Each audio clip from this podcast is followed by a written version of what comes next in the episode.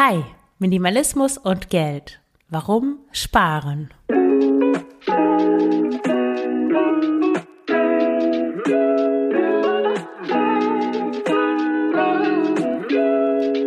Herzlich willkommen zum Frugales Glück Podcast, dem Podcast über Minimalismus, Nachhaltigkeit und vegane Ernährung. Mit mir, Marion Schwenne. Hier erfährst du, wie du mit weniger besser leben kannst. Viel Spaß dabei! Hallo und herzlich willkommen zu dieser neuen Folge des Frugales Glück Podcasts. Heute mit dem Thema Minimalismus und Geld. Warum sollte man eigentlich sparen?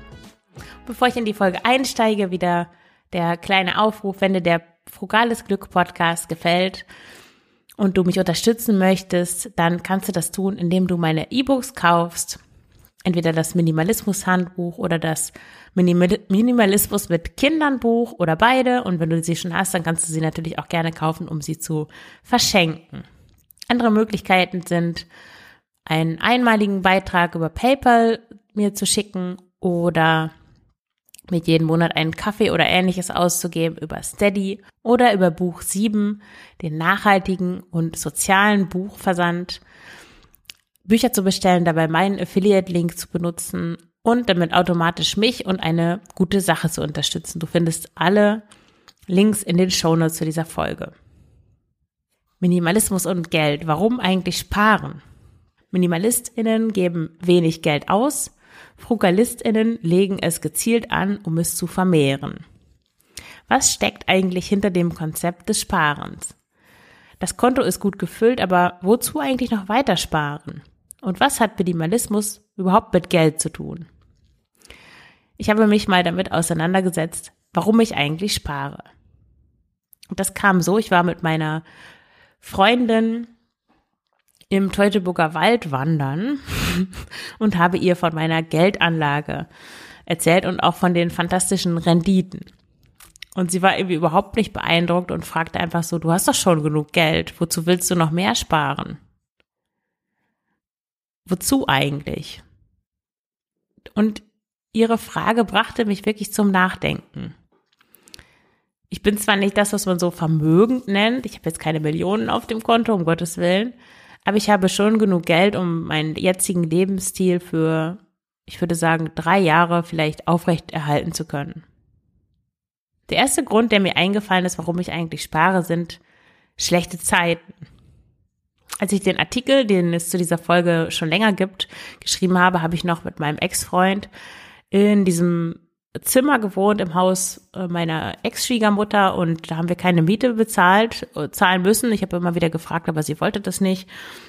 Und, und da habe ich gedacht, okay, wenn ich jetzt nicht spare, ich sollte besser jetzt sparen, weil wenn ich, wenn wir irgendwann mal umziehen, ausziehen in eine eigene Wohnung, dann verdoppeln sich natürlich meine monatlichen Ausgaben. Und so war es dann auch.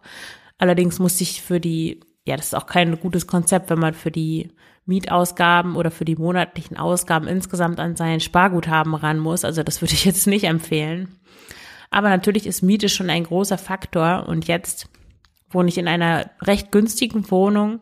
Kostet 630 Euro im Monat. Das ist, ja, Antwerpen ist nicht so teuer im Vergleich zu deutschen Städten.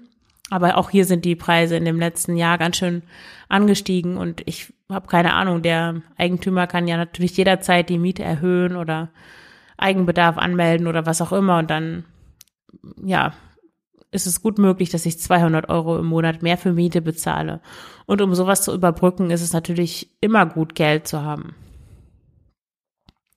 Andere Gründe, also zu den schlechten Zeiten, ja, ich könnte krank werden und dann eine Therapie in Anspruch nehmen wollen, die von der Krankenkasse nicht gezahlt wird.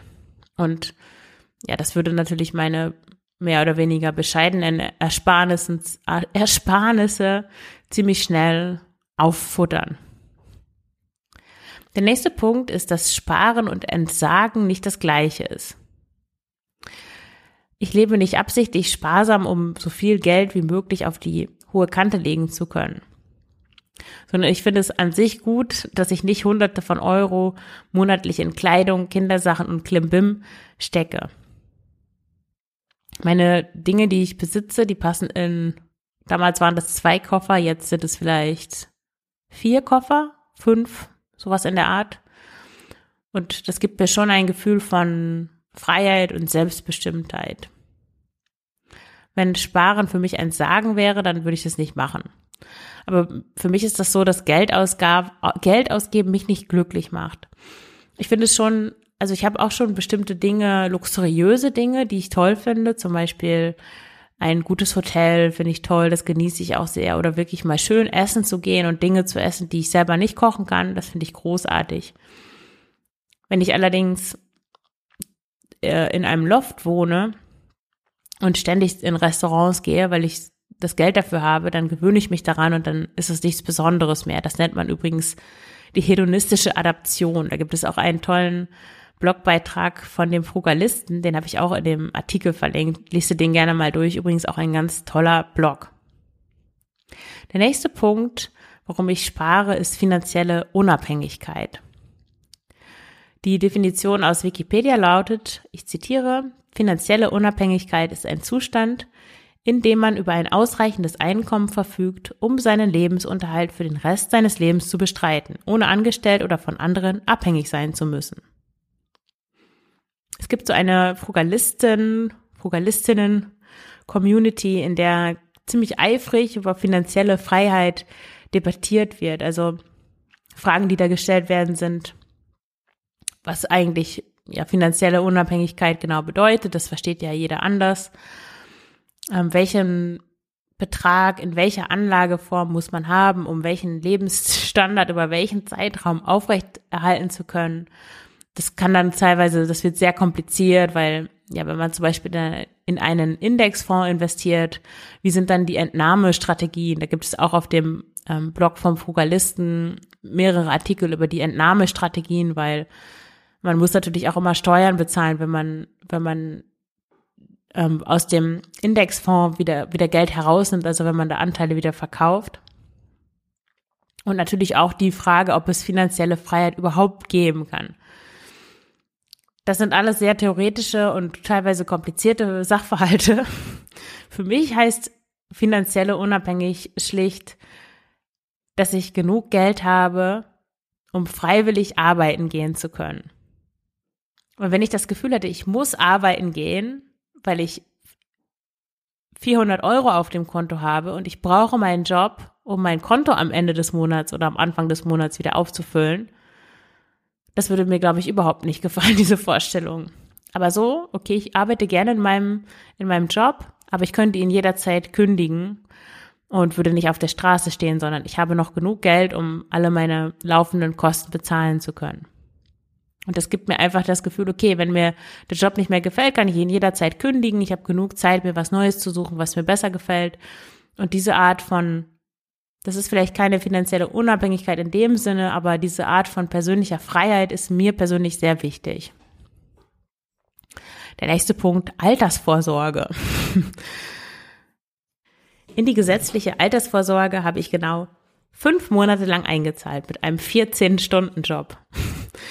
Und als in den 80ern geborene bin ich ohnehin wahrscheinlich, höchstwahrscheinlich selbst für meine Rente verantwortlich. Das liegt vielleicht in ferner Zukunft und natürlich sind wir dann alle bis 85 super agil und kreativ und wollen immer noch weiterarbeiten. Aber natürlich kommt irgendwann die Zeit, wo ich alt bin, älter bin und weniger Energie habe als jetzt und dann will ich die Wahl haben, ob ich arbeite oder nicht. Und ich sehe das als meine Pflicht, beim älteren Ich diese Wahlmöglichkeiten zu geben. Und das tue ich, indem ich jetzt vorsorge und einen Teil meines Einkommens spare und anlege. Und der letzte Punkt, warum ich spare, ist, dass Geld Möglichkeiten schafft. Du kennst vielleicht noch diese Werbung, wo dieser Typ mein Haus, mein Boot, mein Auto, diese Karten auf den Tisch knallt. Ich weiß gar nicht mehr, wofür das eine Werbung war. Und davon träumt natürlich jeder. Jetzt eine kleine Pause gemacht, weil ich kurz überlegt habe, hä?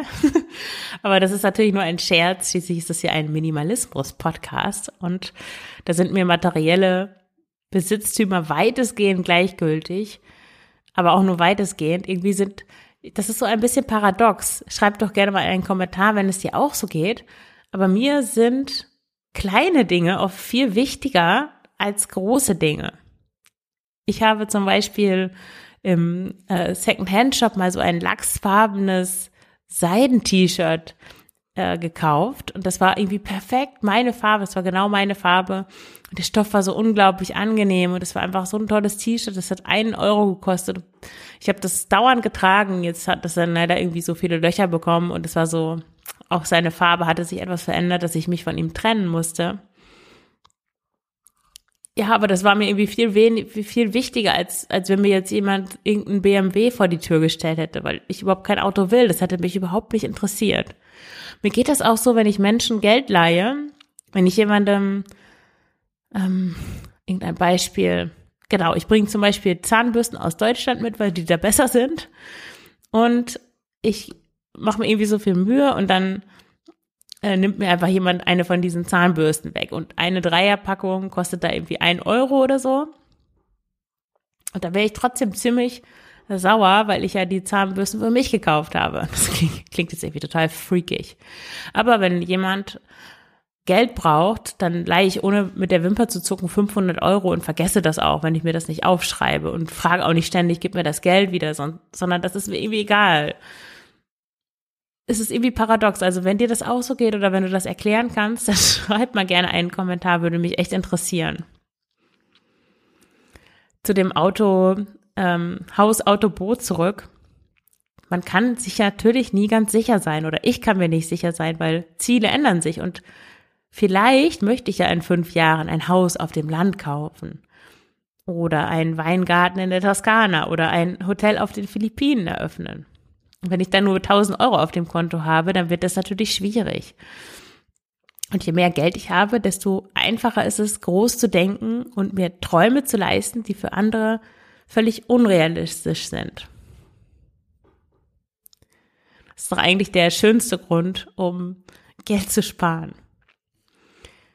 Ja, das war die Folge zum Geldsparen und was das überhaupt mit Minimalismus zu tun hat und welche Gründe es für Sparen gibt. Mich interessiert natürlich auch, warum du Geld sparst und ob du Geld sparst und wie viel Geld du sparst und welche Gründe du dafür hast. Schreib doch gerne einen Kommentar. Die Möglichkeit dazu findest du unter dem Beitrag auf Frugales Glück. Den Link findest du in den Show Notes. Ja, dann danke ich dir fürs Zuhören, wünsche dir einen wunderbaren Tag. Alles Gute, deine Marion.